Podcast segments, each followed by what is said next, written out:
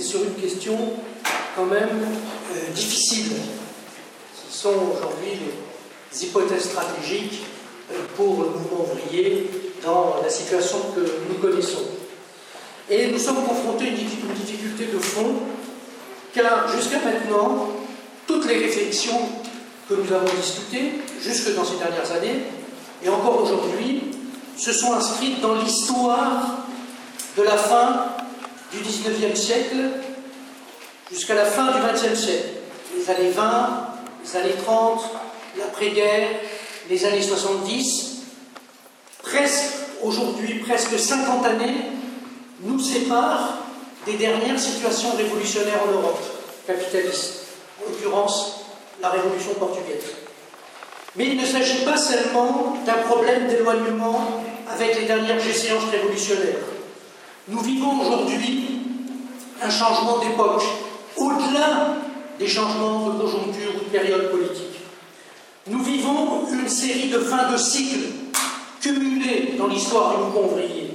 La fin du stalinisme, la dernière génération d'octobre, l'affaissement de la social-démocratie et surtout le déclin historique du mouvement ouvrier qui s'est construit à la fin du 19e et début du 20e siècle. Et ces fins de cycle se conjuguent à une contre-réforme néolibérale dont l'ampleur et la durée, presque 50 années, est inédite dans l'histoire du capitalisme. Et ce, malgré des crises, malgré des résistances. Cette longue période de contre-réforme libérale résultait de défaites ouvrières, mais en même temps, elle reconfigure les rapports sociaux et la situation du mouvement populaire. C'est un nouvel âge du capitalisme et un nouvel ordre social, avec des mutations économiques, technologiques, historiques. Loin d'être une mondialisation heureuse, la globalisation capitaliste aujourd'hui a atteint certaines limites et accroît les tendances, les tensions intercapitalistes, la concurrence, la guerre économique entre les principales puissances. Il y a certes une extension du salariat, mais ce salariat est de plus en plus hétérogène, individualisé, précaire, toutes choses qui ont, structurellement affaibli le mouvement syndical. Une succession de défaites ont aussi considérablement dégradé les rapports de force sociaux et politiques. Dernière grève de la SNCF confirme malheureusement cette tendance lourde. En France, comme en Europe, la gauche, toute composante, est soit en recul, soit elle peut garder une fonctionnalité dans les systèmes d'alternance, en Espagne, au Portugal, mais elle ne connaît plus de croissance organique, avec des nouveaux gains de base sociale, syndicale et politique, peut-être à l'exception du Labour Party en Angleterre. Donc on a une situation de fin, cumul, de fin de cycle dans l'histoire du mouvement ouvrier, avec la fin de toute une époque qui avait commencé à la fin du 19e et qui s'est déroulée durant tout le 20e siècle. Alors il peut y avoir des luttes, l'émergence de telle association, telle organisation, mais le mouvement ouvrier, celui qui est né au 19e siècle et qui s'est déployé au 20e, lui, décline irrémédiablement. Donc il y a cette nouvelle époque il y a la fin d'une époque et il y a une nouvelle époque. Et nous sommes dans une situation transitoire un peu. Nous voyons ce que nous quittons, nous ne savons pas encore quelles sont les grandes tendances de la nouvelle époque. Mais ce déclin ne signifie pas la fin de la lutte des classes. Celle-ci va continuer sous de nouvelles formes. Tant qu'il y aura exploitation, oppression, domination, il y aura résistance et lutte.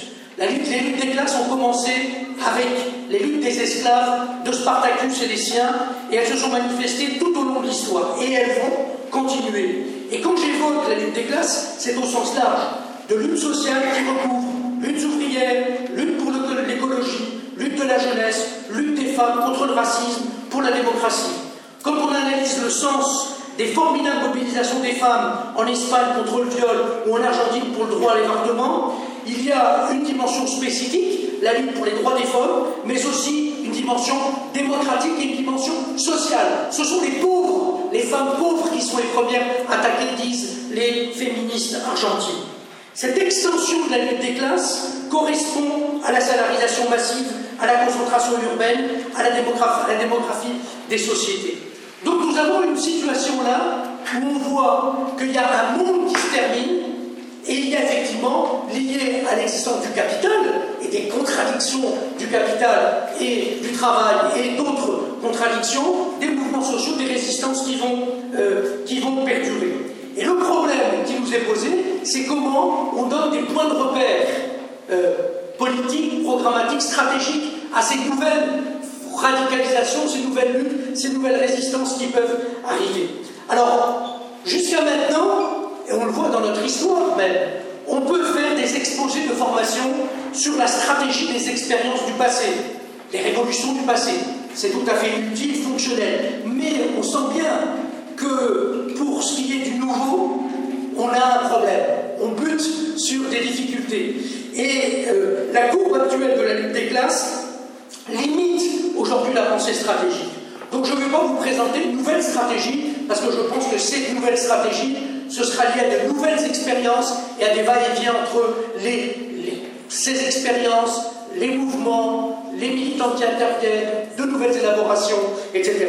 Mais donner des grands points de repère sur lesquels on doit effectivement continuer à travailler et qui forment quand même l'ossature d'une grande orientation politique, disons, de grandes lignes d'une orientation politique et qui ne sont pas acquises dans la période qui vient, qui vont euh, exiger des luttes politiques, des batailles politiques. La première, c'est de continuer à penser le monde pour le transformer, et là la référence à Marx, au marxisme révolutionnaire, est incontournable. Comme l'indiquait Daniel Ben Saïd, aussi longtemps que le capital dictera sa loi, il faudra en passer par Marx. Les outils de Marx restent indispensables pour penser les contradictions du capitalisme, sa phase actuelle néolibérale, l'analyse des crises, les rapports capital-travail, mais aussi capital-nature pour comprendre les dynamiques à l'œuvre. Il faut donc, et je ne sais pas si vous avez, euh, ça je de la pub à, Mediapart, mais lu cet été euh, la série euh, Comprendre Marx, qui a donné toute une série d'éléments sur l'actualité des débats sur Marx, et en France, et en Europe, et aux États-Unis. Et effectivement, on voit que la pensée de Marx reste, y compris au-delà même des marxistes, des éléments clés pour analyser les crises et aussi la nécessité d'intégrer une nouvelle dimension pour, avec et contre Marx, comme disent certains euh, philosophes et certains économistes, sur des questions clés comme celle du féminisme ou de l'écologie. Donc, quels sont les, liens entre la lutte contre l'exploitation capitaliste et la lutte contre toutes les oppressions, en commençant par l'oppression des femmes? Quels sont les rapports entre, euh, disons, que découlent des contradictions capital-nature et les problèmes d'écologie et de réchauffement climatique, voilà de nouvelles questions, mais qui doivent être lues à travers et sur la base de toute une série d'apports euh, de, Marx. Je voudrais seulement souligner deux points qui doivent être particulièrement travaillés et qui ne sont pas aujourd'hui abordés de manière systématique, y compris par les gens qui reviennent sur Marx. Deux points. La première question, c'est la question de la propriété. pas celle de la petite propriété, mais la propriété du capital. Elle structure le rapport d'exploitation entre les tenteurs de capitaux et l'immense majorité de la population obligée de vendre sa force du travail. Comment refouler cette propriété du capital? Comment passer des incursions dans la propriété à des formes de socialisation de l'économie, au type d'association de producteurs? Les bas niveaux de lutte de classe, comme une certaine interprétation de Marx, de Marx expliquent la relativisation de cette question. C'est pour nous, je crois, une question capitale aujourd'hui qui doit être, qui est un des points clés du, programme. C'est-à-dire comment faire aboutir la lutte pour les revendications, les luttes pour la répartition des richesses, les luttes pour les transformations de structure de l'économie de la société sur ce problème de changement du régime de propriété.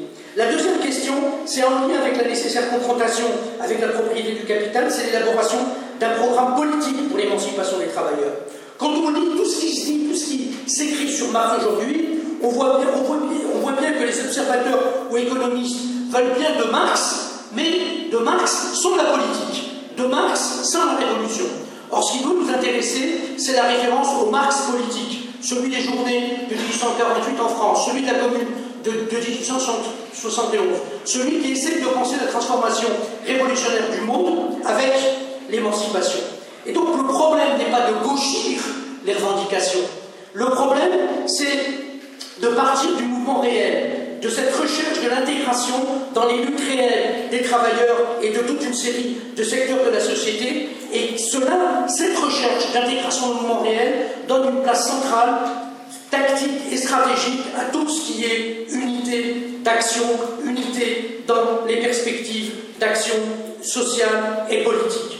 Rappelons les phrases de Marx dans le manifeste communiste qu'on oublie souvent. Nous n'avons pas d'intérêt distinct du mouvement général des travailleurs. Donc la question de l'unité, ce n'est pas une question seulement tactique, une question de manœuvre, une question d'opération. C'est une démarche permanente qu'on doit intégrer dans l'intervention réelle, dans le cours réel de la lutte des classes. Donc une première question, re, pas revenir, mais continuer à rester sur les interprétations de Marx sur l'analyse des crises, les contradictions du capitalisme et des questions clés qui sont peu abordées par ailleurs, comme les questions de la propriété ou les questions de pensée des mouvements pour l'émancipation. Le deuxième point programmatique, c'est l'internationalisme. Dans cette situation internationale qui voit s'accroître les niveaux de tension et de confrontation, garder le cap internationaliste, ce n'est pas une petite affaire. Dans les deux dernières années, l'éruption de Trump a changé la donne de la situation mondiale. Face à la montée des nationalismes, l'internationalisme est une des pièces clés de la reconstruction du mouvement populaire. Cela passe par la solidarité avec les luttes des peuples, la solidarité avec les aspirations à l'autodétermination, à la démocratie, au rejet de toute forme de, racisme.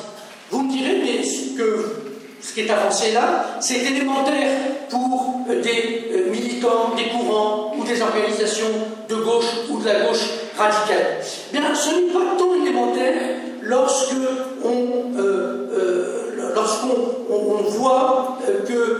soutien à tel ou tel État ou à telle ou telle conception géopolitique, sous le prétexte que cela s'oppose à l'impérialisme américain, passe avant les peuples.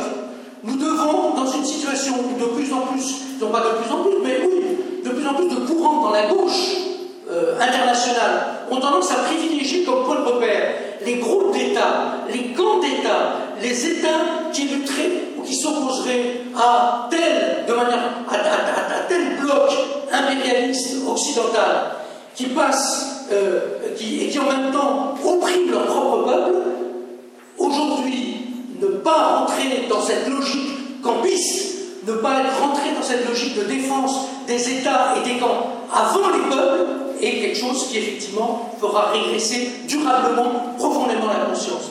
Donc quand nous disons internationalisme, ça veut dire que la solidarité entre les peuples, c'est pas un vain mot, c'est une question clé. Et on le voit, les camarades l'aborderont dans d'autres ateliers de cette université, que sur la question syrienne, c'est pas une petite affaire. C'est pas une petite affaire de défendre les luttes et les révoltes du peuple syrien, même s'il y a eu ensuite d'autres développements face à Assad, et de ne pas choisir sous le prétexte de l'opposition à l'impérialisme le camp d'Assad aujourd'hui. Donc nous ne soutenons pas les Poutine, Assad, Ortega ou des blocs progressistes parce qu'ils s'opposeraient seulement à l'impérialisme. L'internationalisme, c'est aussi la défense d'un projet internationaliste européen Face au débat pipé entre européisme et souverainisme, il faut tenir bon sur la défense d'un projet européen anticapitaliste. Ni repli national, ni soutien à l'Union européenne. Face à l'Union européenne néolibérale et, austéritaire, qui risque aujourd'hui la dislocation sous la menace de la droite et de l'extrême droite populiste, notre objectif, c'est l'application d'un programme européen contre l'austérité pour les droits démocratiques et sociaux. Cela passe par une rupture démocratique avec les traités européens actuels, mais toujours en restant sur une perspective cette politique, bien entendu, est refusée par l'Union européenne, qui est consubstantiellement néolibérale et qui n'est pas réformable. Alors, il y aura des confrontations. Il peut y avoir des confrontations entre un gouvernement progressiste à l'échelle d'une nation et l'Union européenne. Mais même s'il y a cette confrontation, là, toute confrontation doit rester pour les révolutionnaires dans une perspective internationaliste, dans une perspective européenne, et pas dans une perspective de repli euh, national. Autre point internationaliste, c'est la question des migrants, qui là aussi va devenir de plus en plus, de plus en plus, de plus en plus une question, une question capitale. Dans euh, sur cette question-là, notre problème, notre réponse c'est la radicalisation du droit du sol, c'est le droit d'accueil, c'est le droit d'asile, le droit de résidence, la régularisation des sans-papiers, le droit de vote, le droit de citoyenneté pour tous les résidents en Europe. C'est une politique, là aussi, qui ne peut pas avoir d'hésitation, de, tergiversation. Et Dieu sait qu'il va le voir dans euh, les mois et les années qui viennent. Mais c'est pourtant une ligne de démarcation et de reconstruction à gauche qui est décisive pour relancer un internationalisme et un humanisme radical. Même à contre-courant, même minoritaire, nous devons tenir bon sur la solidarité avec les migrants et sur le fait effectivement de défendre les droits, les droits principaux pour les migrants ou les, euh, les, les réfugiés. Autre point clé, c'est la question de la démocratie. Parce que là, nous avons un changement de situation politique à l'échelle nationale, internationale et européenne et internationale. On s'en est peut-être pas rendu compte, parce que c'est par glissement successif. Mais il y a aujourd'hui un glissement majeur en Europe vers un axe droite-extrême droite. Ce n'est pas un changement de conjoncture, c'est un changement de fond, avec la marche vers des régimes autoritaires. La victoire de Salvini en Italie, l'axe Italie-Autriche et de la CSU euh, allemande sur les politiques migratoires, la poussée des démocraties libérales en Hongrie et en Pologne, ce qui se prépare aux prochaines élections européennes, exprime ce changement majeur. Ce n'est pas un retour du fascisme, ce n'est pas un retour au fascisme comme dans les années 30, parce qu'il y a eu le fascisme comme phénomène contre-révolutionnaire, parce que la révolution prolétarienne frappait dans une bonne partie de l'Europe. Aujourd'hui, l'affaiblissement du mouvement ouvrier est tel qu'il n'y a pas une, menace fasciste de type années 30. Mais il y a un danger majeur qu'il ne faut pas sous-estimer. C'est une marche vers ces régimes autoritaires, l'attaque contre les étrangers, l'explosion du racisme, le rejet des musulmans, la remise en cause des libertés démocratiques, lié par les alliances entre la droite et l'extrême droite. Cette nouvelle montée de la droite et l'extrême droite met au centre les questions démocratiques les droits élémentaires d'expression, d'organisation, de grève, de presse, mais aussi la bataille pour l'unité, euh, euh, pour la défense de ces revendications démocratiques. Et pour conclure, comment aujourd'hui apporter cette nouvelle situation? Parce que nous sommes dans des rapports de force dégradés, et dégradés de manière importante. Disons pas de, la simple point de vue conjoncturel. Euh, il faut reconstruire. Et il faut reconstruire par le bas. Il faut reconstruire les syndicats, les associations, par les expériences locales. Mais en même temps, il faut réfléchir à la question du pouvoir. Alors, on nous dit souvent, sur cette question-là, euh, ce n'est pas le point fort des révolutionnaires. Et c'est vrai, pour des raisons historiques, leur caractère minoritaire. Mais nous ne pouvons pas esquiver euh, cette, euh, cette question. Parce que nous risquons d'être confrontés à cette question malheureusement, non pas sur des bases de poussée populaire, mais sur la base d'une crise de représentation politique de tous les agents politiques, de droite comme de gauche. Et à partir de là, avec y compris des affaissements des partis traditionnels, à gauche comme à droite, le surgissement de solutions de droite et d'extrême droite et de formes diverses de bonapartisme. Dans cette situation, nous devons réfléchir à une alternative de pouvoir. Sauf si nous pensons comme le philosophe américain John Dewey, que, John Holloway, que l'on peut changer le monde sans prendre le pouvoir. Mais si nous pensons que la question du pouvoir est une question incontournable, alors il faut répondre par un programme de rupture anticapitaliste et démocratique avec euh, les classes dominantes. Démocratique d'abord. Et je dis ces questions-là sont centrales. Hein. La défense de toutes les libertés démocratiques. En France, la bataille pour le démantèlement des institutions de la Ve République et la fin de sa clé de route, la, présidentialisation. De nouvelles formes de démocratie et de politique, notamment sur tout ce qui est déprofessionnalisation de la politique. Olivier, en général, le fait très bien, hein, le fait de se battre sur un nouveau modèle de rapport à la politique et euh, pour les responsables politiques, mais là aussi changer de fond les structures les structures de domination politique en injectant de la démocratie et en assumant ce combat démocratique radical. Et aussi une dimension sociale et anticapitaliste. qui, par des besoins immédiats, s'attaque à des nouvelles répartitions des richesses, fasse des incursions dans la propriété capitaliste pour donner du pouvoir aux producteurs et ouvre le voie, la voie à une réorganisation éco-socialiste de la société.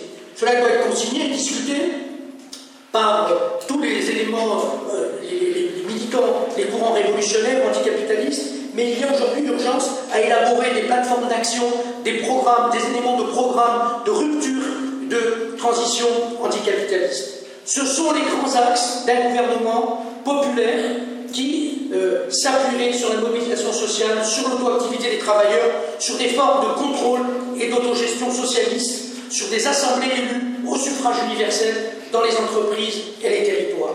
Ce programme doit être aussi défendu dans les institutions. Il peut y avoir un gouvernement populaire qui peut commencer sous une forme euh, parlementaire.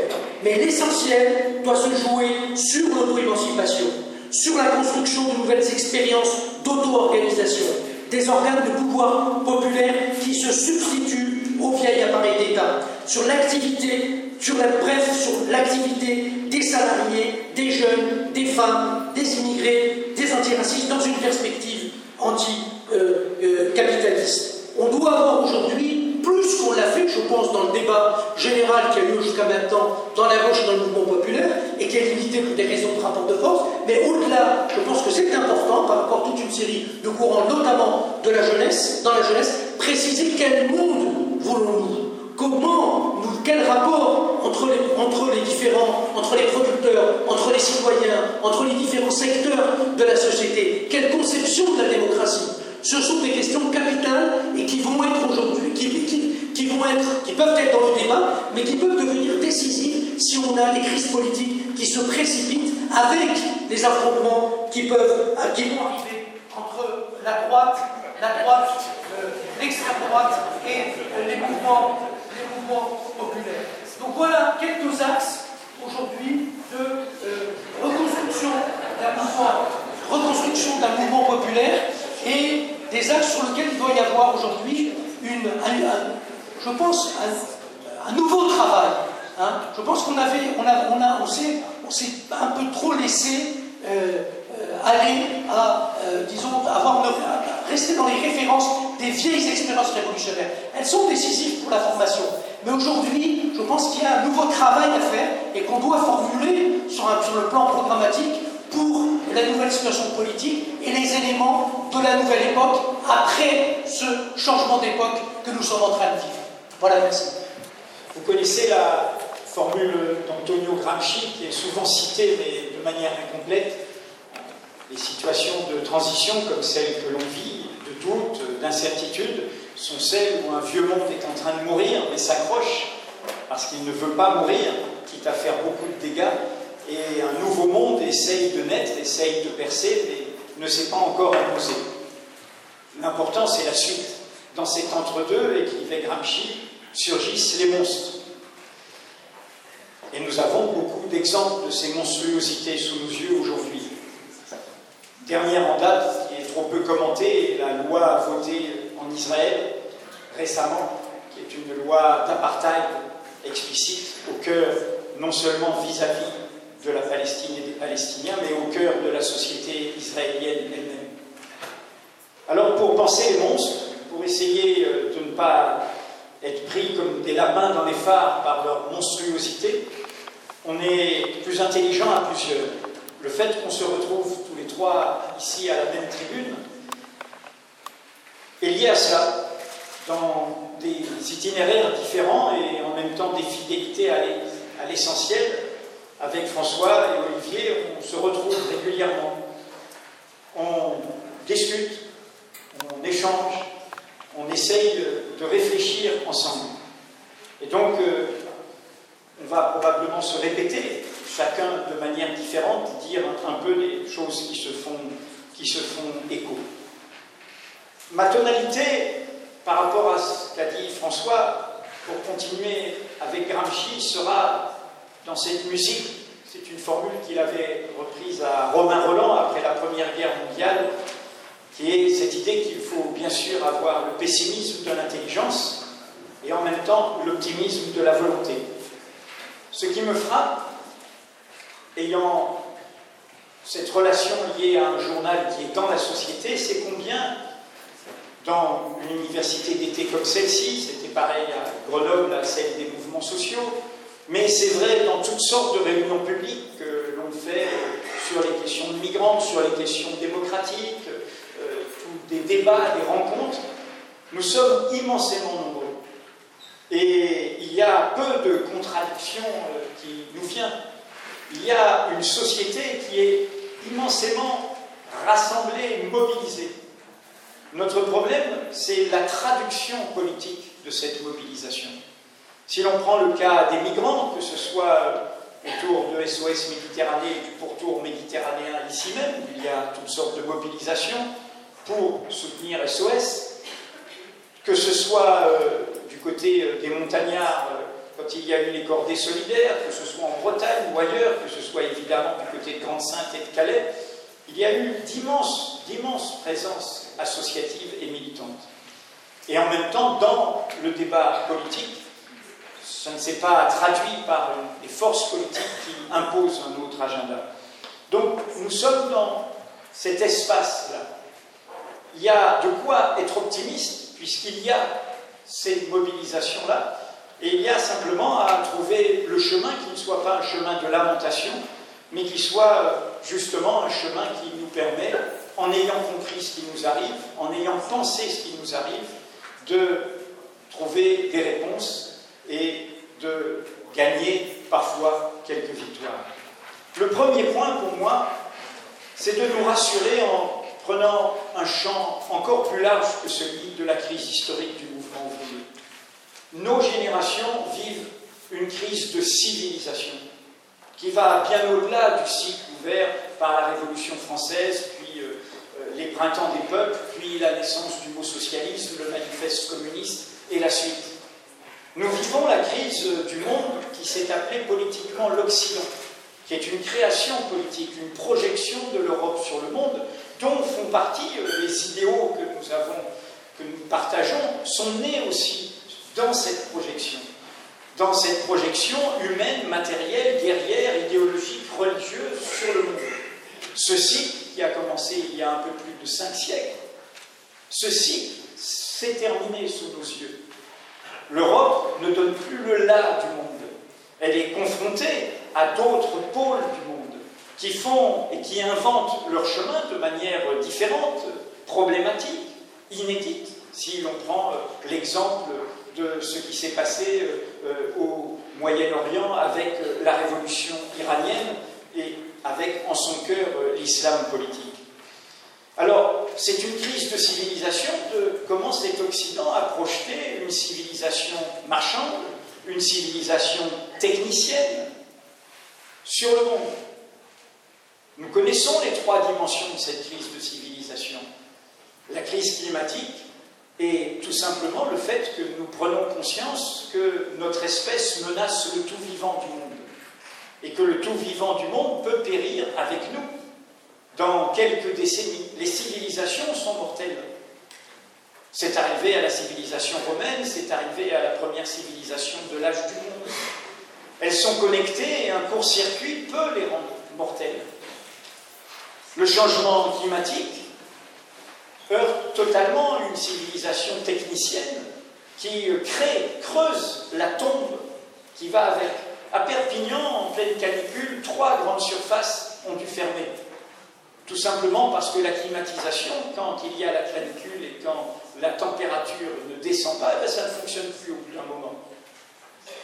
La, bulle technicienne de protection euh, euh, de la richesse, de la croissance, ne fonctionne pas avec la façon dont elle heurte la nature et comment la terre, Gaïa, se venge. De la même manière, cette civilisation financière est une civilisation qui creuse profondément le gouffre. Jean-François Bayard l'a expliqué, ainsi que d'autres universitaires, euh, Bertrand Badi et d'autres, en fait, ce monde de, la civilisation financière, du offshore, de ce monde de, l'argent qui circule partout et qui est dans les paradis fiscaux, on ne laisse pas circuler les hommes, on laisse circuler les marchandises et la finance, cette richesse détournée des nations crée des élites dirigeantes qui, y compris du point de vue de la classe dominante, des intérêts dominants, ne se sentent plus comptables du commun. La force de la bourgeoisie et du capitalisme, c'est de faire passer ses intérêts, ses intérêts personnels, comme les intérêts de la société. Et là, nous avons des élites offshore qui, au fond, vivent hors de la société. Et de plus en plus, n'ont qu'un enjeu qui est de préserver leurs propres intérêts, de pouvoir ou de richesse, sans être comptable de ce qui fait tenir ensemble la société. Et donc nous sommes dans ce moment-là, ça a été dit par Olivier, le phénomène de pouvoir autoritaire au service d'intérêts économiques socialement minoritaires qui utilise l'idéologie identitaire pour faire passer la violence sociale, économique et démocratique de leur politique est un phénomène général. Trump, mais je l'ai dit ce matin, Erdogan, mais Poutine, mais Orban, et évidemment plusieurs variantes dans nos propres débats politiques ici en France. Donc aujourd'hui, nous sommes revenus presque au point de départ du mot communisme. Le mot commun, la question de la défense du commun, non plus de se payer de grands mots programmatiques, mais simplement de réhabiliter la question du commun. Et de comment, dans ce commun, la question démocratique, les libertés fondamentales, la question sociale, la question de l'égalité partage des richesses, et la question écologique, du fait que nous sommes une espèce destructrice du tout vivant du monde, elles sont intrinsèquement liées. Avoir une politique sociale qui n'intègre pas la question démocratique et donc la question de l'égalité et de l'accueil des migrants. Cela donne l'alliance effroyable en Italie et le soutien de certaines personnes à gauche en France dans le débat à cette alliance de prétendus intellectuels marxistes ou gramsciens qui pensent que c'est une ruse historique parce qu'il y a un programme social. Et ce programme social, en fait, creuse profondément tous les idéaux de fraternité, d'égalité que nous défendons. De la même manière, défendre une position écologique qui ne tienne pas compte de la question sociale amène aussi à d'autres impasses. On a même ça aujourd'hui dans le débat africain où un Sassou Nguesso ou euh, euh, euh, le, de la même manière dans dans d'autres pays africains utilise l'argument écologique pour, comme vernis, comme vernis moderniste de leur, de leur pouvoir. Donc, nous sommes face à une crise de civilisation. Nous ne sommes pas simplement face à la crise historique des mouvements dont nous sommes ici.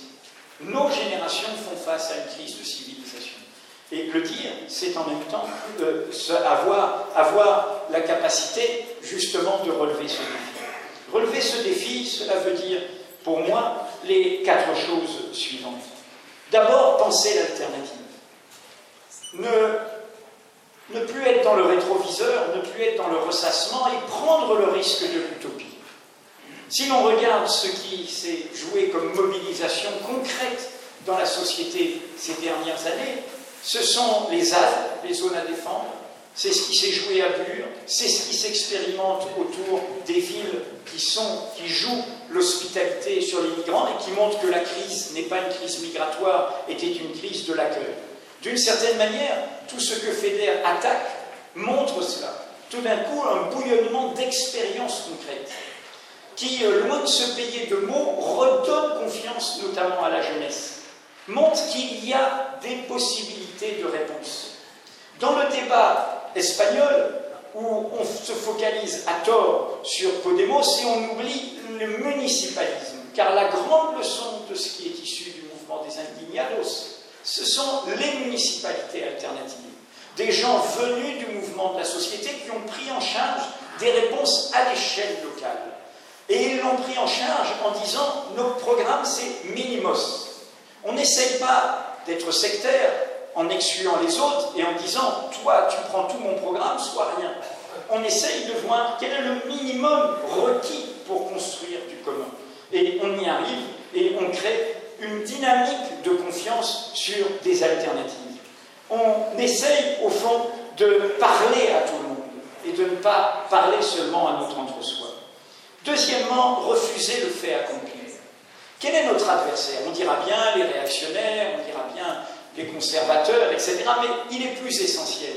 Emmanuel Terret, qui fait partie de la génération intellectuelle des maoïstes qui n'ont pas jeté, euh, jeté euh, leurs convictions de départ et qui ont plutôt formidablement bien vieilli, Manuel Terret a fait un formidable livre qui s'appelle Penser à droite. Et où il nous montre d'ailleurs que penser à droite, eh bien, il n'y a pas que des gens de droite qui pensent à droite. Penser à droite, c'est penser le fait accompli. Considérer que le fait accompli n'est pas dépassable. On retrouve Mrs. Stina, Madame Thatcher, there is no alternative. C'est cette idée que le présent, le présent est indépassable. De certaine manière, Emmanuel Macron incarne ça. Il n'y a que le présent, que l'immédiat du présent, du modernisme présent, y compris celui qui va euh, vers, vers, vers un gouffre. Le présent est indépassable. Et en ce sens, ils sont profondément fragiles. Contrairement à ce que l'on pense souvent, ils n'ont pas de stratégie. Ils n'ont que cette logique de l'immédiat, garder leurs intérêts, survivre au pouvoir, préserver leur part de la plus-value et de la prévarication, et ainsi de suite. Et donc, en sens, ils sont fragiles. Ils n'ont pas de vision d'un futur. Ils ne cherchent pas à ce futur. Et ils n'ont pas cette force qui doit être la nôtre. Et Daniel, déjà cité, Ben Saïd nous le rappelait, cette idée de la discordance des temps. Que transformer le présent suppose cette dialectique où l'on prend un passé plein d'un présent qui lui-même va permettre de fonder un imaginaire du futur. Troisièmement, parier sur l'événement. L'histoire politique concrète générationnelle d'où est issu le courant qui s'appelle aujourd'hui le NPA est fondée sur deux luttes. Bien sûr, dans le cadre général, mais deux luttes. L'opposition de gauche au stalinisme et la solidarité dans les luttes anticoloniales.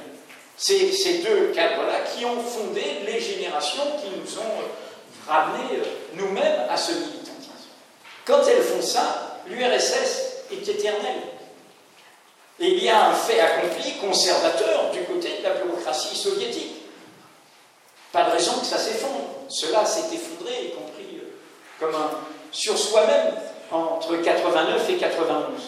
De la même manière, l'idée de l'empire français des empires coloniaux semblait indépassable, au point d'avoir provoqué euh, tous les errements euh, politiques qui ont existé, y compris à gauche, face à cette question. Quand mai 68 arrive, quand l'événement arrive, c'est le fait qu'il y ait eu des générations qui, sur ces questions-là, de façon totalement minoritaire, l'opposition de gauche au stalinisme l'était, et les porteurs de valises et les soutiens à l'indépendance algérienne, pas à l'idée de la paix en Algérie, étaient ultra. Mais le fait qu'il y ait eu non pas des générations qui cherchaient à être majoritaires, qui cherchaient tout de suite à avoir des succès, qui cherchaient tout de suite à gagner, mais qui se disaient là, là est le levier. Et c'est là, ce sont des questions sur lesquelles on ne peut pas tergiverser. On ne peut pas avoir une position campiste, on ne va pas désespérer du en cours et accepter le goulag et accepter les procès de Moscou et accepter une imposture politique. Et on ne va pas non plus, euh, au nom de la classe ouvrière française et de ses intérêts, euh, ne pas comprendre qu'un peuple qui en opprime un autre s'opprime lui-même, ne saurait être libre. Et donc, ces, militantismes minoritaires ont pu rencontrer l'événement parce qu'ils avaient pris date de cette manière. En vous disant ça, c'est d'une certaine manière pour se conforter. Les deux effondrements dont je viens de parler, il est normal que nous les payions.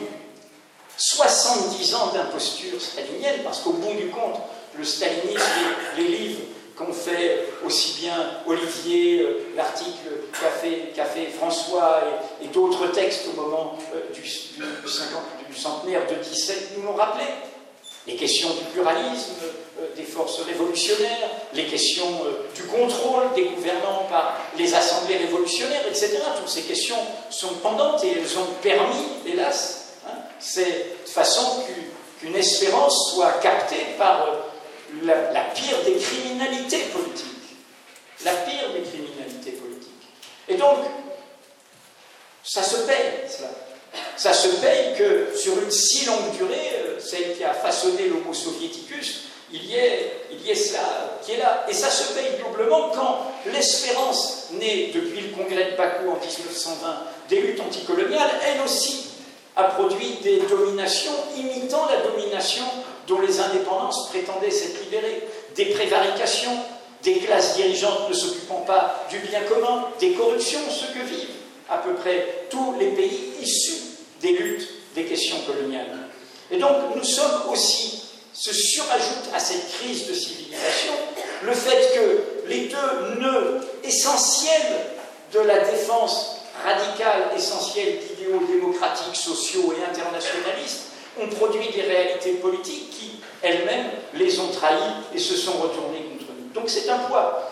Et c'est un poids qui fait que, en le disant, cela nous décharge. Ce n'est pas l'idée que simplement des forces politiques se seraient trompées, c'est que nous faisons partie de cette histoire et que cette histoire a été corrompue et qu'il faut donc parier sur des événements, aller à la rencontre par les engagements qui sont les nôtres d'événements qui permettent de la refonder. Et le quatrième point, avant de conclure, c'est que il faut oublier tout raccourci.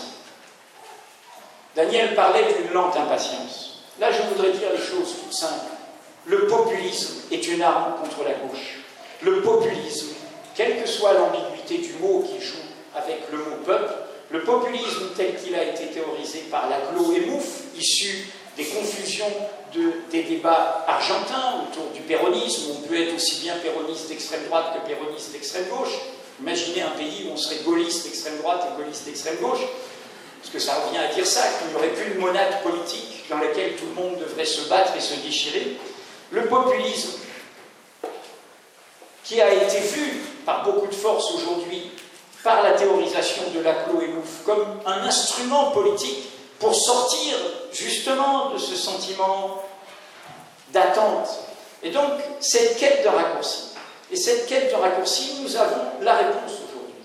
L'alliance entre 5 étoiles et les néofascistes italiens, ce qui se passe avec la présidente du groupe parlementaire de Die Linke en Allemagne qui défend une politique xénophobe, ceux qui traversent, y compris des débats de la France insoumise, où certains ont sur ces questions-là des positions qui sont des positions rétrogrades et réactionnaires, eh bien, sont au cœur des illusions que trimballe cette idée-là. Bien sûr, ce sont de formidables machines électorales, mais ces machines électorales trimballent deux illusions. D'abord, l'illusion de l'unité du peuple, et d'un peuple tel qu'il est, et du coup, on ne va pas accepter qu'il soit modifié par le mouvement du monde. Et du coup, d'un peuple tel qu'il est, qui est aussi unifié autour forcément d'une parole, d'un chef, et on utilise la révolution numérique pour enlever toutes les cultures de partis qui ont leurs défauts, mais qui ont aussi leur tradition, leur tradition de contrôle, leur tradition de débat, leur tradition de droite tendance. On chasse le pluralisme. On chasse l'idée des minorités. Il faut toujours qu'il y ait une majorité. Or, la force de l'espérance est toujours du côté. Le mouvement ouvrier lui-même, quand les ouvriers disent on veut être représenté en tant qu'ouvrier, est une minorité. Le mouvement des femmes et les femmes ne sont pas une minorité, est une minorité politique au départ, et ainsi de suite. Ce qui fait levier de l'espérance de l'émancipation vient à chaque fois d'une expression minoritaire qui va déranger le confort du fait accompli et de ceux qui s'en sentent propriétaires.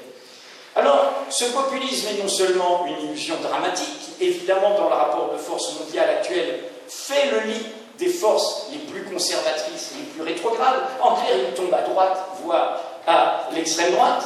Mais en plus, il crée une illusion dans le rapport à l'État. S'il y a une leçon de toutes nos histoires, qu'elle soit celle de la social-démocratie ou du communisme d'État. C'est de ne pas oublier l'alerte libertaire sur la question du rapport à l'État. L'État n'est jamais neutre.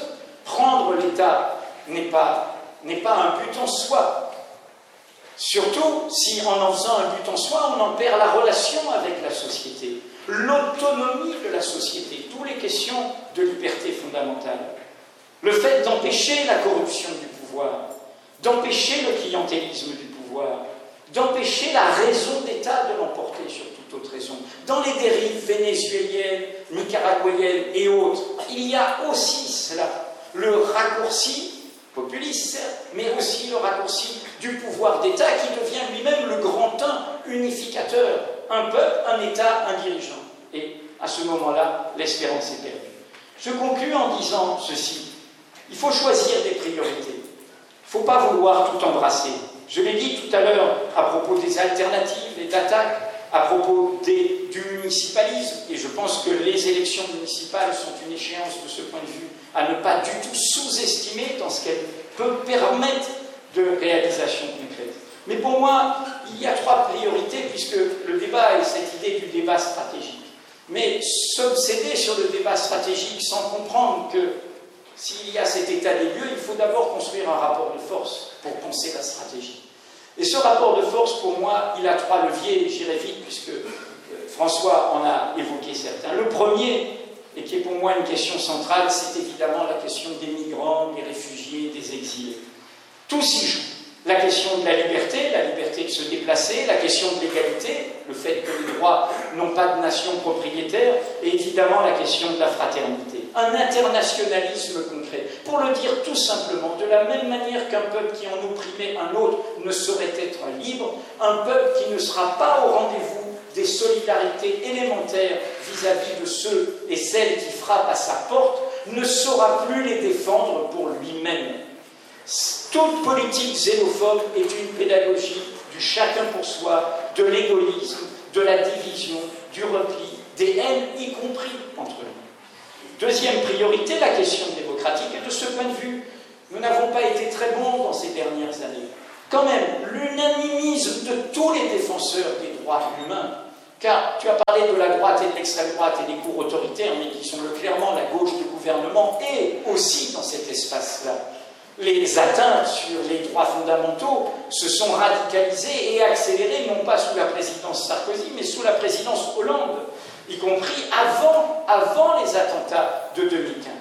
Et donc, sur cette question-là, du défenseur des droits à la Commission nationale consultative des droits de l'homme, etc., tout le monde y était.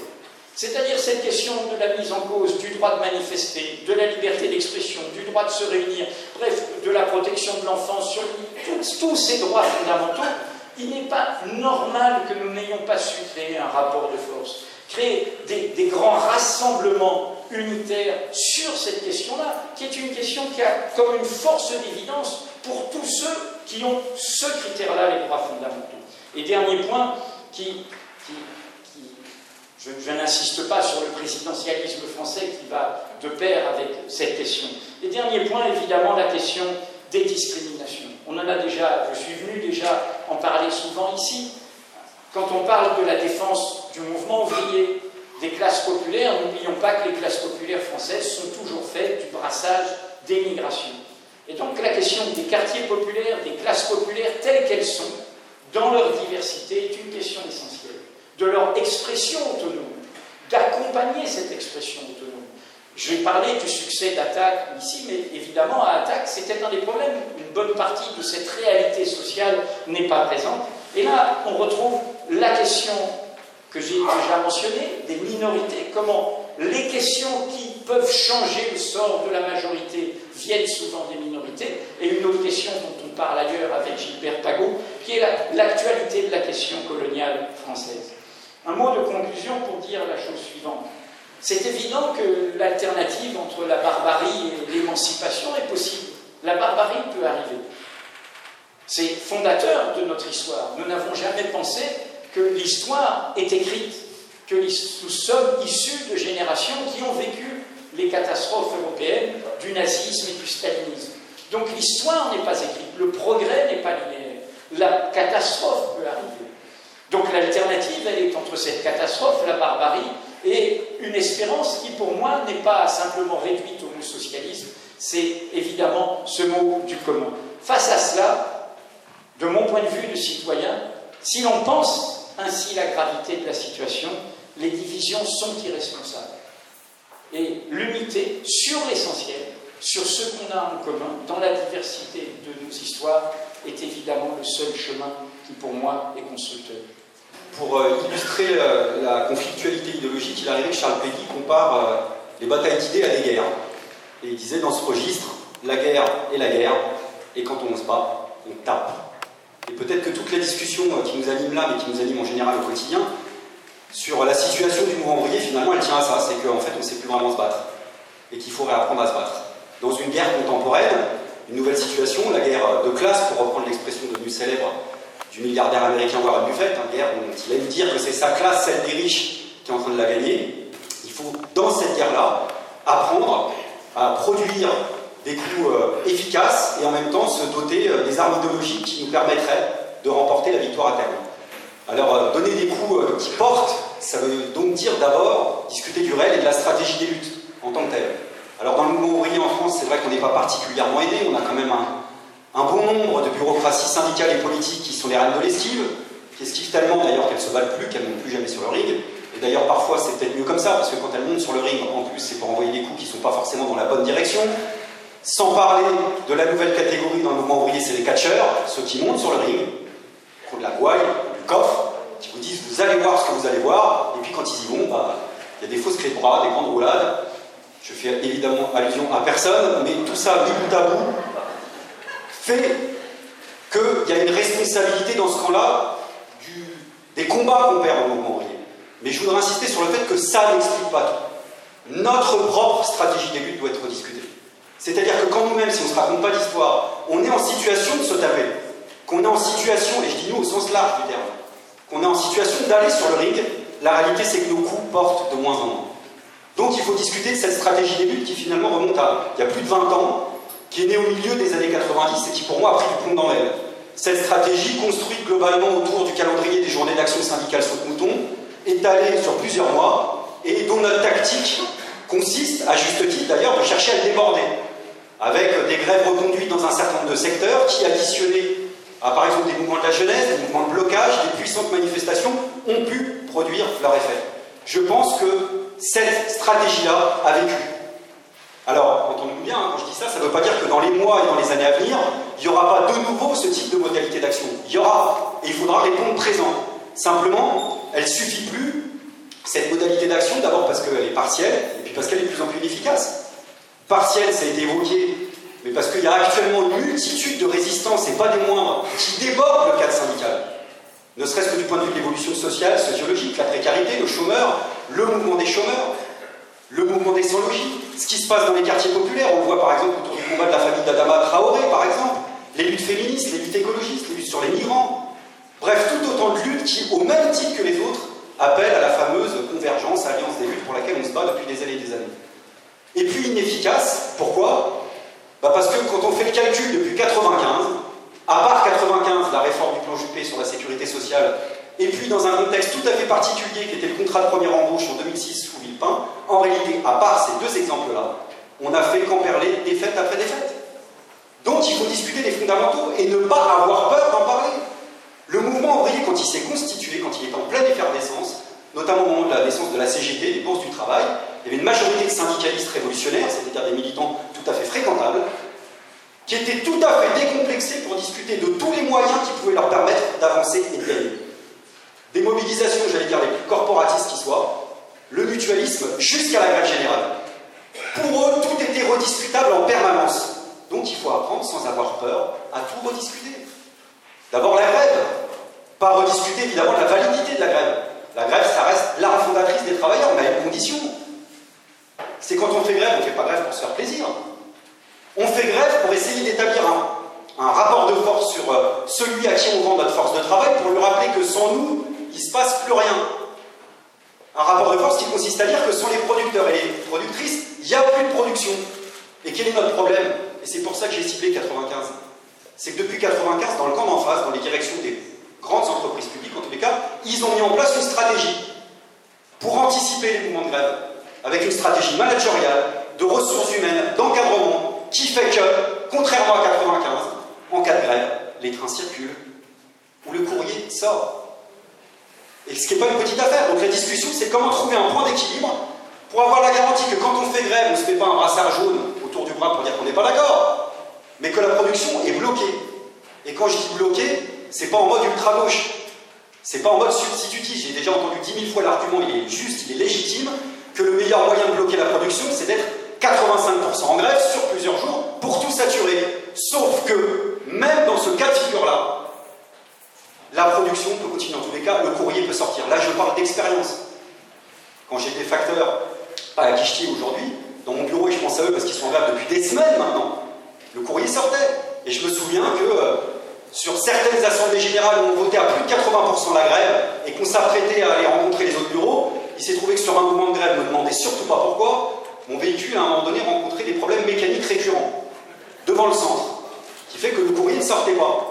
Alors bien entendu, au bout de trois jours, l'ambiance, elle n'était plus du tout la même. Alors comme mon véhicule ne va pas faire le tour de France, et puis de toute façon, j'en ai plus, et puis que surtout derrière ça, on discute d'une chose sérieuse qui est la question de la répression syndicale, et on sait ce que ça signifie actuellement à la Poste avec le cas de Gaël, de tous les autres, et de ce qui se passe y compris en ce moment à la SNCF, donc on ne peut pas jouer avec le feu. Mais il y a des initiatives qui devraient nous alerter. Je crois que c'est du côté de la Bretagne, par exemple, où il y a des collectifs d'usagers qui sont venus en renfort des grévistes. Ils ont dit là, dans ce bureau, il y a une grève ultra majoritaire depuis plus d'une semaine, je reçois encore mon courrier, c'est pas normal. Donc le courrier ne va pas sortir. Donc ça, c'est pas une solution toute faite que je donne, mais c'est un axe de réflexion qu'il faut envisager parce qu'on a un problème. Deuxième question, les manifestations. Je pense que j'ai besoin de convaincre personne dans l'Assemblée qu'on a un problème, que ça ne peut plus durer comme ça. Or, il semblerait que l'attention médiatique et politique des bureaucraties les plus élevées aux organisations les plus subversives, on va dire ça comme ça, ne semble se concentrer que sur la tête des manifestations. Et pour dire les choses un peu crûment, que les carrés de tête et leurs euh, brochettes d'écharpes tricolores soient remplacés par des cortèges de tête ne change rien fondamentalement de la nature des manifestations, même si ça vient nous dire quelque chose de ce qui se passe dans les manifestations, et qui concerne souvent des milliers de manifestants. Mais sur la nature, enfin, moi je ne suis pas suffisamment avant-gardiste pour m'intéresser qu'à la tête des manifestations. Derrière, on a un problème de détermination et de nombre. Et il faut admettre que chaque génération vit sa période avec son propre ressenti, j'imagine, dans son propre contexte. Mais l'idée selon laquelle on peut encore mobiliser les foules aujourd'hui pour dire qu'on n'est pas d'accord, pour dire qu'on va protester parce que c'est une tradition du mouvement ouvrier, bah, ça ne marche plus. Donc même si c'est un travail de fourni ce qu'on fait localement, il faut l'amplifier pour chercher à redonner des objectifs concrets, sociaux et politiques aux manifestations ça sera un des moyens de mobiliser. Alors la forme, après, il y a quelques sujets, je sais que c'est euh, l'écrivain Gérard Mordillac, il insiste souvent là-dessus, je crois que de mémoire, il dit pourquoi, euh, pourquoi on ne ferait pas un jour ne serait-ce qu'une manifestation silencieuse, tous le point levé, en direction de l'Élysée ou d'un autre point de pouvoir. Alors évidemment, on ne va pas tomber dans le travers qui consiste à chercher euh, dans la forme des solutions qui n'appartiennent qu'au fond, mais il y a quand même matière à réfléchir. Dernier aspect, les occupations. Ça a été révoqué par le succès des ZAD c'est une modalité d'action qui est plantée dans le décor pour longtemps, et au-delà des frontières. Ça arrive en Amérique latine, on l'a vu dans la ville d'Alelto, on l'a vu à Athènes, on l'a vu à Madrid, à New York, à Tunis, on l'a vu au Caire, on l'a vu un peu place de la République. Pourquoi? Parce que ceux et celles, et c'est devant nous, qui résistent, ont besoin de se retrouver. Ils ont besoin d'une maison commune.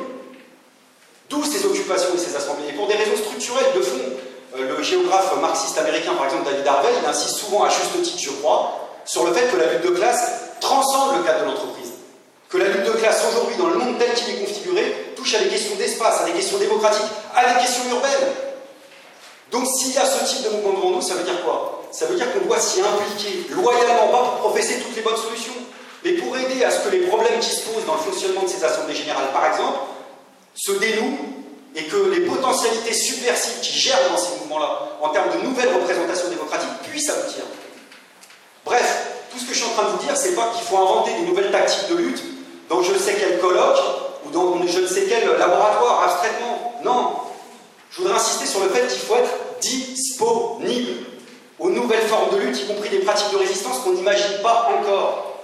La force de la lutte pendant 40 ans et du NPA aujourd'hui, c'est d'avoir toujours été disponible à ça, d'avoir toujours été globalement là où ça se passait, sans jamais le décréter. D'ailleurs, dans les congrès, en général, on a tendance à s'empailler sur la moindre virgule près. Instinctivement, on a toujours été là où il fallait. C'est ce qui nous a sauvés. Et c'est ce qu'il faut continuer à faire, je crois, avec toutes les autres forces qui ont envie justement d'inventer ces modalités d'action qui nous permettraient dans les mois et dans les années à venir que nos coups portent à nouveau. En tous les cas, c'est la seule condition pour que dans le camp d'en face, ils nous craignent un peu à nouveau. Deuxièmement, se battre pour se battre, c'est pas un objectif. Euh, c'est pas que la castagne qui nous anime. Ce qui nous anime, c'est d'avoir avant tout des perspectives politiques. C'est de créer les conditions sociales d'un nouveau monde où les individus soient épanouis où l'humanité tout entière soit affranchie, émancipée de toutes les formes de servitude, de souffrance, de discrimination, d'inégalité. C'est ça qui nous motive. Pour dire les choses autrement, si on a raison de s'affirmer comme un parti des luttes, parce qu'on a un parti de lutte qui milite pour l'action directe, pour le fait qu'il y ait une irruption des masses sur la scène politique où les politiciens professionnels ne voudraient pas qu'on aille, c'est-à-dire chercher humblement à créer euh, un autre espace, un autre agenda que celui qu'on nous impose du côté institutionnel, si on a raison d'être ça, on ne peut pas être que ça. On ne peut pas être que le, mégaphone, notre logo, on ne peut pas être que ça. Qui relève les mobilisations du quotidien. Sinon, en effet, on va se rendre victime nous-mêmes de la stratégie dont parlait Louis, qui est la stratégie de la classe possédante, qui consiste à nous mettre le nez dans le guidon. Donc il faut réapprendre, pour reprendre la formule qu'utilisait Daniel en l'occurrence, puisque c'est aussi un, quelqu'un qui nous lit, entre nous trois par exemple, et puis beaucoup d'autres évidemment dans cette salle, il disait le parti c'est d'abord une hypothèse stratégique. Une hypothèse stratégique, c'est pas une boîte à idées qui cogite dans le vide. C'est une organisation qui, sur la base de sa pratique réelle, concrète, cherche à donner un prolongement stratégique. Cherche à se remémorer d'abord son passé, les buts des anciens pour comprendre ce qui a marché, pas marché, et se projeter dans l'avenir. C'est-à-dire, en gros, chercher à opposer à la situation actuelle un autre projet de société. Un projet de société qui s'effectue à la fois au titre de toutes les revendications immédiates dont notre camp a besoin, parce que c'est vrai qu'autour de nous, ceux et celles qu'on côtoie, ils ont d'abord et avant tout euh, besoin de solutions concrètes, pas de, pas de solutions, euh, pas de solutions euh, comment dire, globales et trop lointaines. Mais en même temps, on a besoin de postuler à autre chose. Si on, si on croit ce qu'on raconte sur le degré de crise politique, alors il faut qu'on postule à en effet quelque chose qui dit qui dit de, ce qu'on veut faire sur le, sur le moment. Sinon, en effet, si les espérances sociales et politiques continuent à prendre du plomb dans l'aile, alors on va à la catastrophe. Et la gauche radicale, dans le sens très large du terme aujourd'hui, puisque quand je parlais de cette dictature du fait accompli que cherche à nous imposer la classe précédente, il y a quelqu'un qui a inventé un précepte, un concept à ça, qui connaît un certain succès, il appelle ça le présentisme. Dans la classe précédente, c'est cette stratégie. Et je crois que la gauche radicale, elle est victime de présentisme aujourd'hui et à vouloir toujours subordonner le social sur le politique ou le politique sur le social, chacun dans son registre, qu'est-ce qui se passe? Eh bien, on se plante dans tous les domaines. Résultat des courses, même quand Macron est durablement entaché par des affaires qui le discréditent, comme l'affaire par exemple Benalla ou Keller, où on a quand même, et puis d'autres, on a quand même connu Macron beaucoup plus prolixe, par exemple, au moment de la Coupe du Monde, alors qu'on ne lui demandait rien du tout. On ne l'entend plus aujourd'hui. Il est durablement affecté. Mais faute d'opposition politique crédible à sa gauche et de victoire sociale qui stoppe sa politique, on n'est pas sûr que la colère qui existe autour de nous ne continue pas à macérer dans la peur. La peur en mauvaise conseillère. Il n'est pas dit que d'ici les européennes, ça ne profite pas à l'extrême droite. D'autant que l'extrême droite en effet du vent dans les voiles. Pour tout ce qui a été évoqué. Ce qui se passe actuellement en Europe est très grave. En Autriche, en Allemagne, en Pologne, en Hongrie, ce qui se passe en Italie est dramatique. C'est du fait de la politique du ministre de l'Intérieur, qu'aujourd'hui la Ligue du Nord, organisation néofasciste, est première dans les sondages et qu'il y a 70% des Italiens qui soutiennent la politique du gouvernement. Donc bien sûr qu'il y a le au lac. Bien sûr que ça vient nous dire quelque chose du degré de dégénérescence politique qui est en train de se passer en ce moment. Où mois après mois, année après année, se confirme l'effondrement des partis traditionnels qui le système.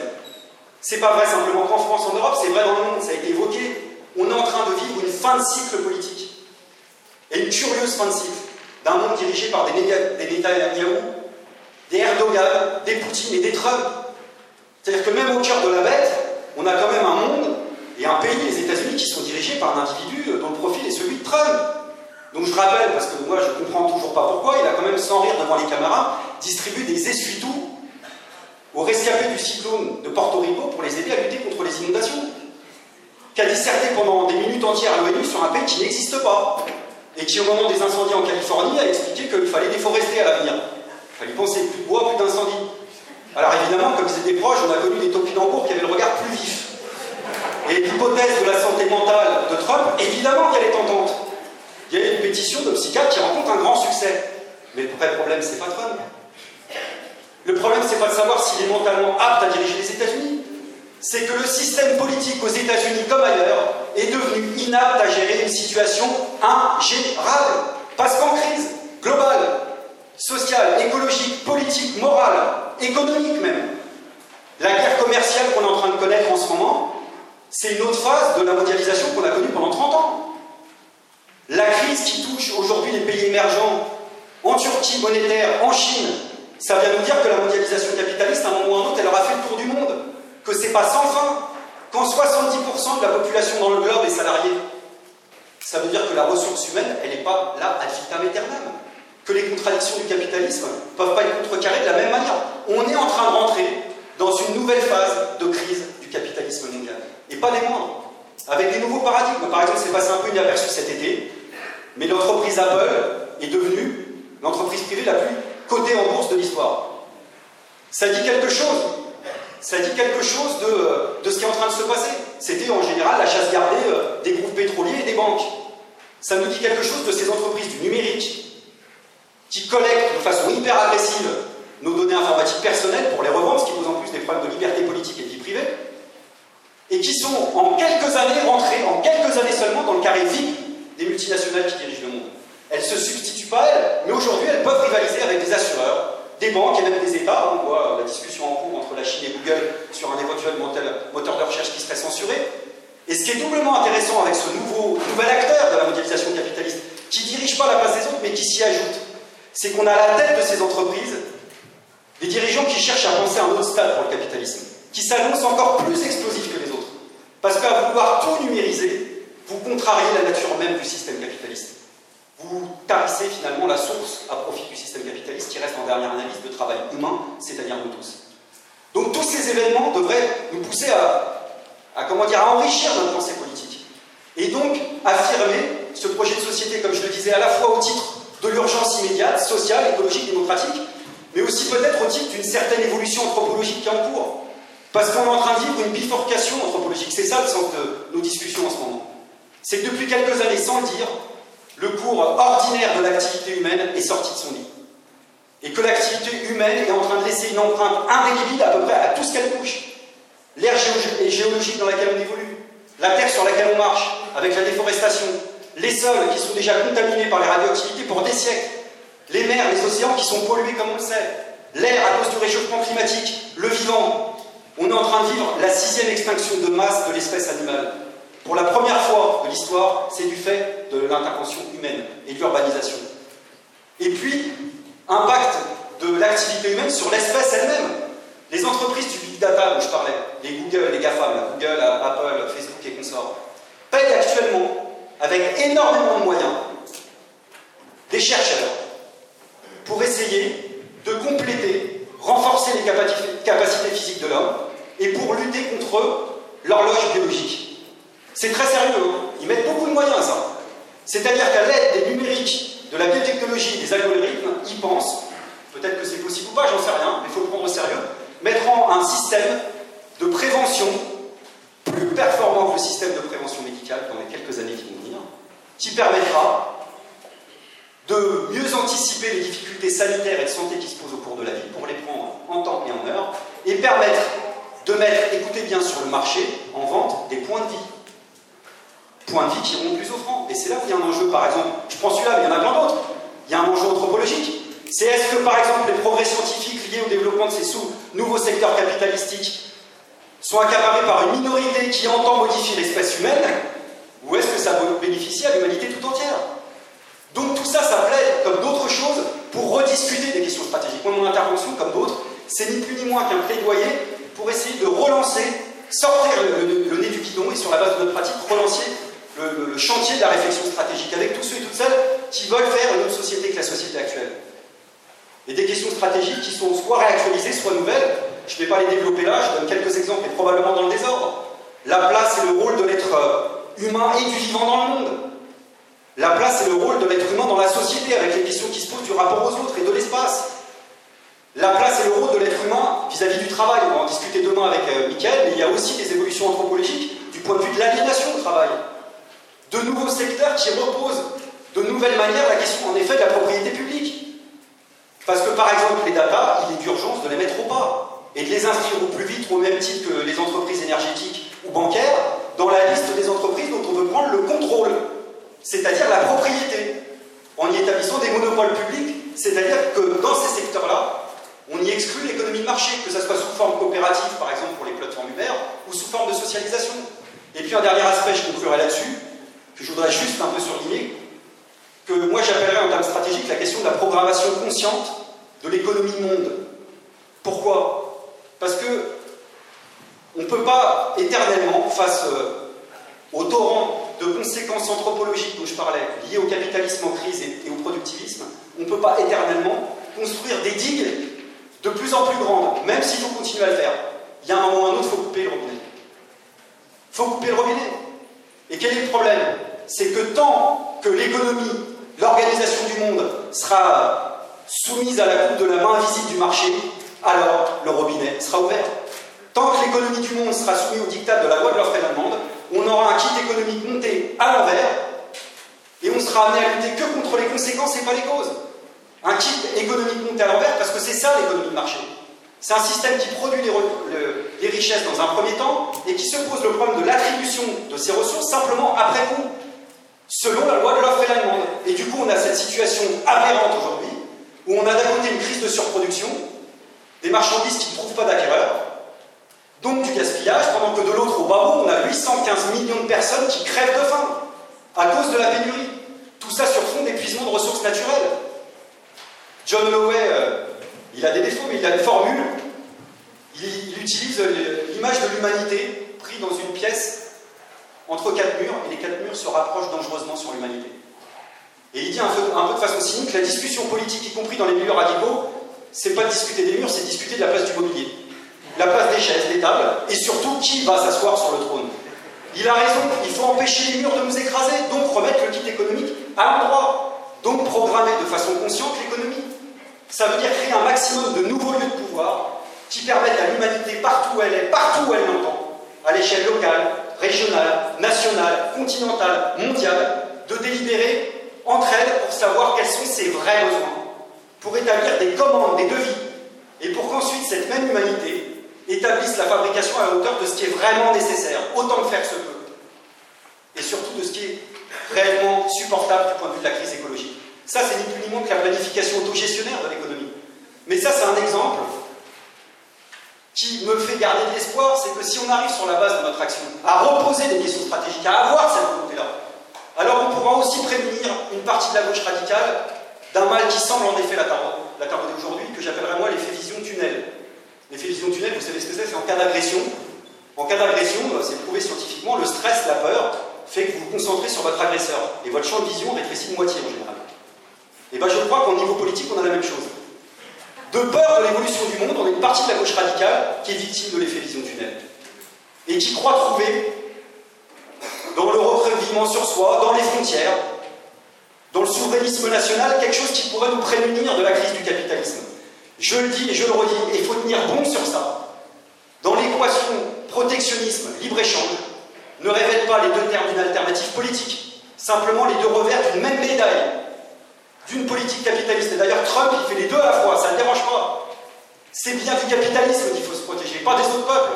Et quand je vois qu'en effet, l'organisation de la gauche radicale actuellement qui se revendique d'une alliance ou pas, j'en sais rien, ce sera eux de le dire, avec la France insoumise, naît en critiquant la bonne conscience de la culture, de l'accueil à gauche, il y a un problème, et pas des moindres. Quand on est pour toutes ces questions stratégiques, simplement pour en redébattre, alors forcément on, on est pour ce qui va avec. C'est-à-dire la liberté de circulation, la liberté d'installation, le droit d'asile, la régularisation de tous les sans-papiers, l'ouverture des frontières, sauf à reproduire des rapports de domination dont on ne veut plus. C'est une question, et ce sera le mot de la fin, je dirais, pour prendre une image, non pas qui vient de notre camp ni d'une éminence grise de notre camp social, mais je dirais plutôt qui vient d'un neurone du camp d'en face, c'est une question d'ADN. Le neurone dont je parlais dans le camp d'en face, c'est euh, Vincent Kras. Vous voyez qui c'est Vincent Kras C'était l'acolyte de Benalla. Et lui, pour justifier, parce que c'est un, gendarme réserviste, alors lui, euh, il a dit, pour justifier sa violence dans les manifestations, il dit c'est mon ADN de gendarme qui est ressorti. Excellent, tapé, c'est son ADN de gendarme. Fait penser à ce dessin savoureux, vous savez, les deux, CRS qui se justifient face à la presse et à l'opinion publique sur ce qui s'est passé, et qui disent bah nous, on a vu des mecs arriver avec des casques, taper sans raison sur les manifestants. Comment vouliez-vous qu'on imagine que ce ne soit pas des collègues? En effet, c'est une question, c'est une question d'ADN. Donc eux, ils ont leur ADN, on a le nôtre. Et le nôtre, c'est quand on est anticapitaliste, on est internationaliste, on lâche pas ce combat-là. Parce qu'il y a des générations entières qui se sont battues de haute lutte pour qu'on ne piétine pas, qu'on ne marche pas sur ce drapeau au nom de je ne sais quel calcul électoral et au nom de l'air du temps, parce qu'en faisant ça, on creusera notre tombe. Voilà, je vous remercie.